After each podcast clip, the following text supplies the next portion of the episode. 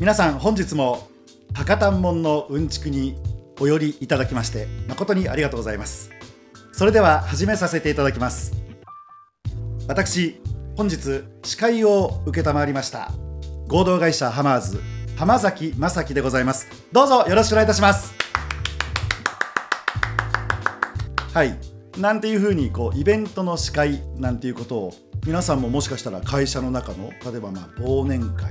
ちょっと大きめの取引先の社長さんなんかを呼んだところで広報担当だからやらなきゃいけないとかね、えー、そういうことがあるかもしれませんが今日はその司会のお話をしてまいりましょう。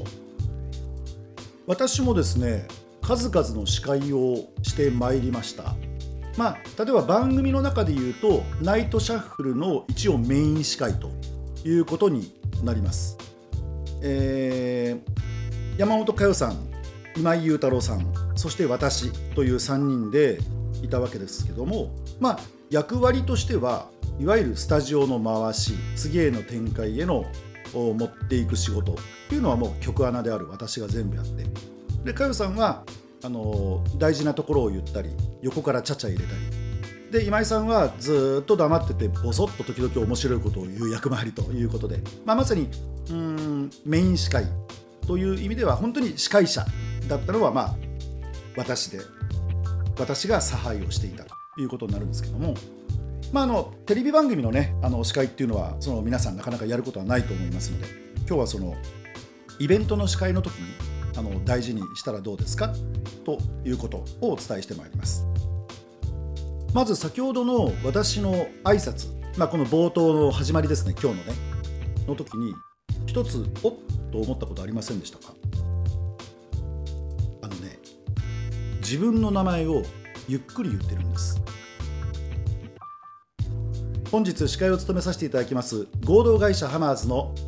浜崎正樹です。どうぞよろしくお願いします。というとあのただの司会者からちゃんと浜崎正樹さんになるんですよ、えー、普段は広報を担当しております山本澄子と申します。それを多分ね多くの人は、えー、いつもは広報担当しておりますが今日は司会を務めさせていただきます山本澄子です。お願いします。みたいな感じでやってると思うんですけどそこでね一回グッと間を取って自分の名前をしっかり1音ずつゆっくり山本澄子です。よろしくお願いします。っていう。これねあのそこができるようになったら落ち着いてまず視界に入ることができると思います。そしてそこにいる人たちにきちんと私は何者かっていうことを認知してもらえてイベントが始まっていく。という意味で自分の名前というのをまず大事にしてみてください。はい、それから次。大体あの通り一遍の原稿を多分事前に準備をして、えー、例えば続きましては来賓からのご祝辞を頂戴します。えー、なんとかかんとかの平田なんとか社長です。平田社長お願いいたします。その後何もないみたいなことあるでしょ平田社長のことを事前にいろいろ調べてください、うん、例えばじゃあその平田社長の、えーと、会社のホームページに行ったら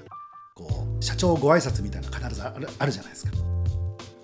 であるいは会社の中の社長が考えたであろう大事なスローガンとかそういうのあるじゃないですか。そういうのね全部メモして台本の方に書き取っておいてください。あるいはその社長が SNS やってるんだったらちょっとその SNS 覗いてみてあのその社長に最近起こった面白いことみたいなのがもし投稿されてたらそういうのもメモしておいてください、はい、そうするとね、えー、こういうふうに変わります、えー、それではご祝辞を頂戴いたします。平田社長です。平田様準備をお願いいたします。言いながらマイクの方に来ますよね、はい、でマイクの方に向かって歩く尺っていうのがあります。そこを見ながら、えー、平田社長実はあの私昨日 SNS をちょっと見させていただいたんですが最近は魚釣りに、えー、とてもハマっているということで、えー、なんか何十キロ級の鯛を釣り上げた満面の笑みの社長の、えー、写真が載っておりました。社長今日もその時のような満面の笑みでお願いいたします。とかっていうと会場もドットは湧かないと思いますけど軽くクスクスっていうのが来たり。で社長もねあの自分のプライベートのことではあるけどもちょっとこうなんか紹介されて嬉しい気持ちになるし。だからこれから挨拶する人もすごくいい気分で始めることができる。そういう場を作ってあげるっていうのが司会の仕事なんですね。うん。ただその人紹介して「はいありがとうございました」では次はこの方です「はいありがとうございました」っていうふうにただの交通整理をするんじゃなくてそこに何かもうプラスワンプラス2というのをしてあげるとみんながハッピーな司会になると、私はそう信じてやっております。だから司会の前には必ずこの人はどういう方なんですか？っていうあの担当者に必ずよく知ってる人いるじゃないですか、うん、そういう人にこう話を聞いたり。であじゃあこんなこと紹介しても大丈夫ですかね？って言ったらあそれよりもこの間こんなことがこんなことをなんか社長がおっしゃってたからあのそっちの方がいいかもしれません。ああそれいただきです。とか言いながらそういう準備をして司会に向かっています。で